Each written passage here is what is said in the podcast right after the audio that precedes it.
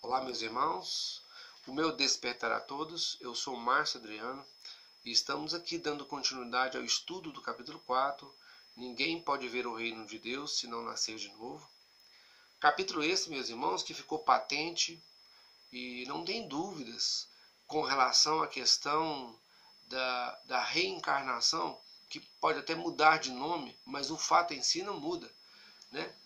E nesse debate de quem era quem, quem foi quem, o, o mais patente é que ficou clara a ideia de que um ser uma, que, que habita uma, uma essência, que habita um corpo, pode vir novamente num outro corpo, num, sob uma, uma outra identidade, né, mas numa mesma essência, para dar continuidade àquilo que no passado ele começou, ou para dar, ou para dar término àquilo que ficou por ser feito na última, é, na última, última vida. Né? Então isso ficou claro, meus irmãos, sem dúvida, para nós. Agora eu gostaria de chamar a atenção aqui para uma frase de Jesus que ele nos chama a atenção. Essa frase de Jesus é, é a que ouça aqueles que têm ouvido de ouvir. Jesus fala isso sempre quando quer nos chamar a atenção. É como se ele falasse assim: ó, preste atenção no que eu estou dizendo.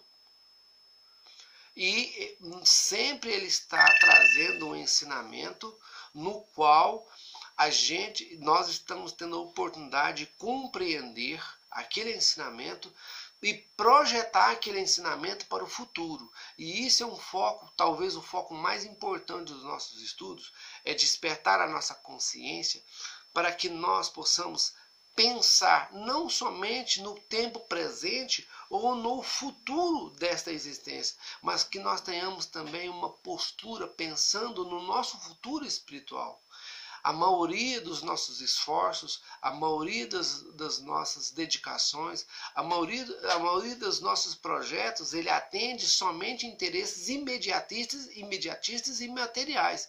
E muito pouco nós projetamos os nossos esforços para a vida futura, a vida espiritual.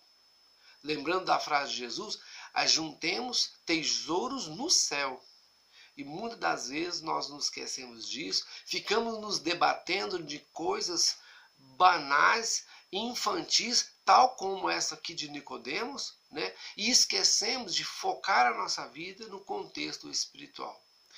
Esse talvez é o maior foco dos nossos estudos, o maior objetivo dos nossos estudos é estar na vida presente, com os pés no chão, formatando, levando nossas vidas com seriedade, mas com alusão à nossa vida espiritual. Para que nós, um dia que, um dia que o Pai nos chamarmos, nós chegaremos lá, mas não chegaremos de mãos, mãos vazias.